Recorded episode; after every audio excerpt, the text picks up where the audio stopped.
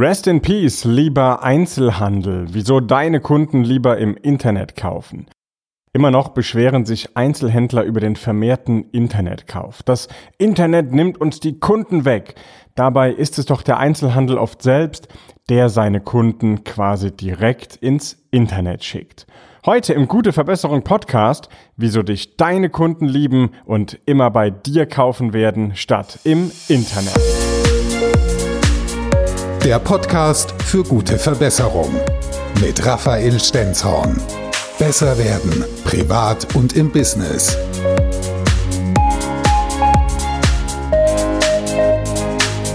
Hast du auch schon mal etwas gekauft, bist nach Hause gekommen, hast dieses Päckchen da gesehen und hast es aufgeregt aufgemacht und du freust dich, machst es auf und dann ist es kaputt. Und naja, ganz egal, ob du das jetzt im Einzelhandel gekauft hast oder im Internet bestellt hast, erstmal ist das ärgerlich.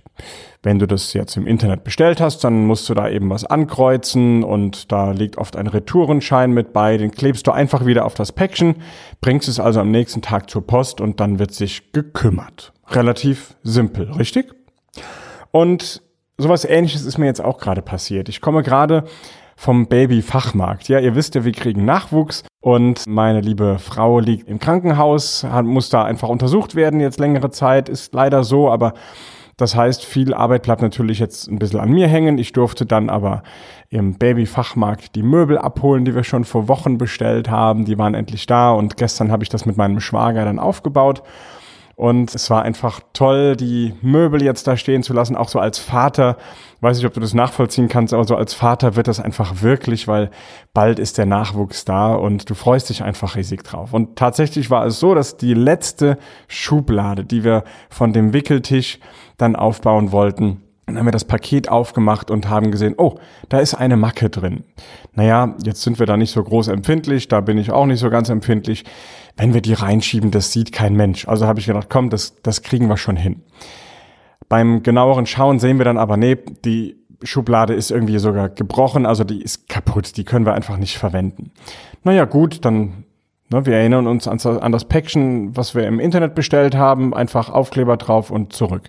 Also was habe ich gemacht? Ich habe das Paket einfach wieder in, ins Auto gepackt und bin am nächsten Tag, also heute, bin dann zum Babyfachmarkt gefahren mit dem Kassenzettel und natürlich auch mit dem großen Karton. Es war ein ziemlich großer Karton, ist keine kleine Wickelkommode. So ein Baby ist ja schon ganz schön groß. Naja, also so, ein so 1,60 Meter breite Schublade dann ins Auto, ein bisschen umständlich und dann zum Babymarkt gefahren.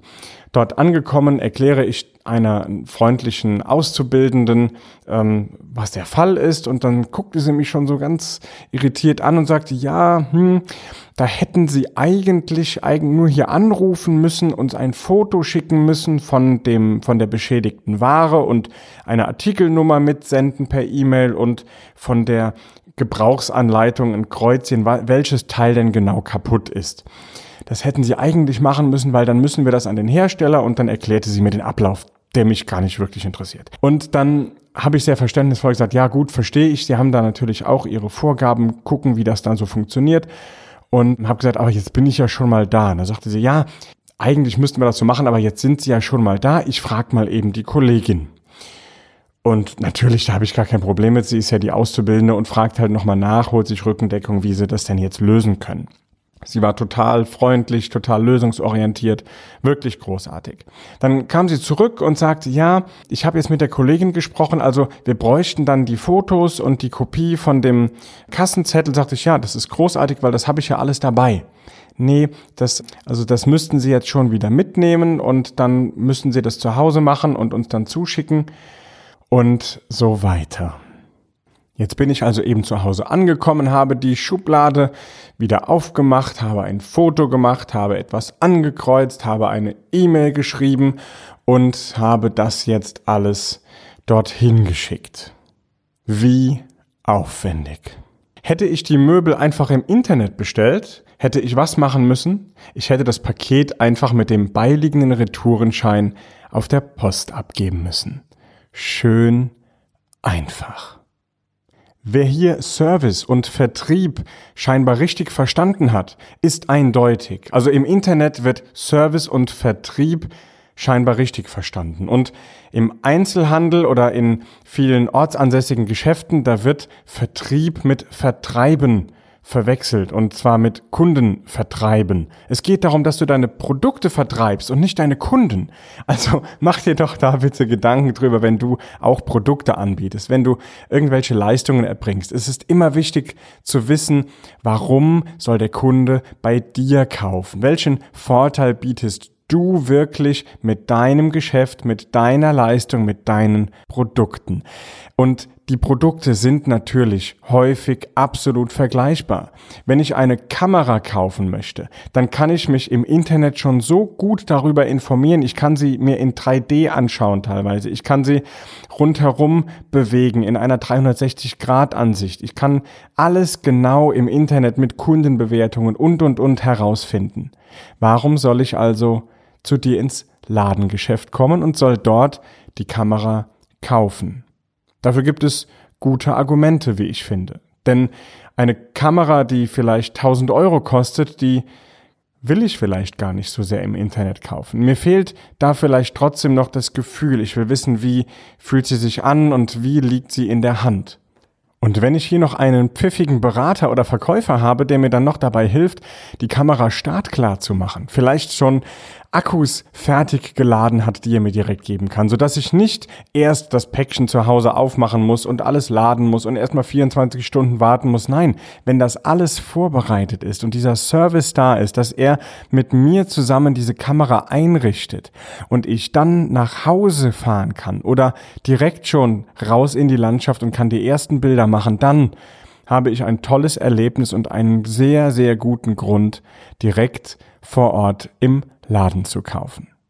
Übrigens sind es häufig die so kleinen und einfachen Dinge, die auch für Unternehmen umsetzbar sind. Immer wenn ich Workshops oder Vorträge in Unternehmen halte, dann erarbeiten wir oft mit den Mitarbeitern großartige Konzepte, die einen wirklichen Mehrwert für den Kunden bedeuten und für das Unternehmen gar nicht mal eine solche Mehrarbeit bedeuten.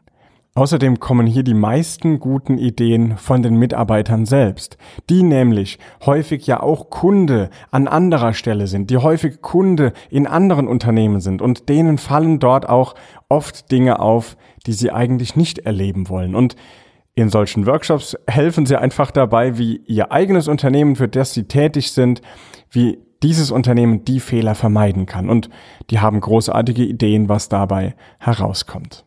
Deshalb kommt hier mein Tipp. Wenn du selbst Mitarbeiter bist, dann schreib doch mal deine Ideen auf und gib doch diese Ideen mal deinem Vorgesetzten, vielleicht sogar der direkten Geschäftsführung, Geschäftsleitung.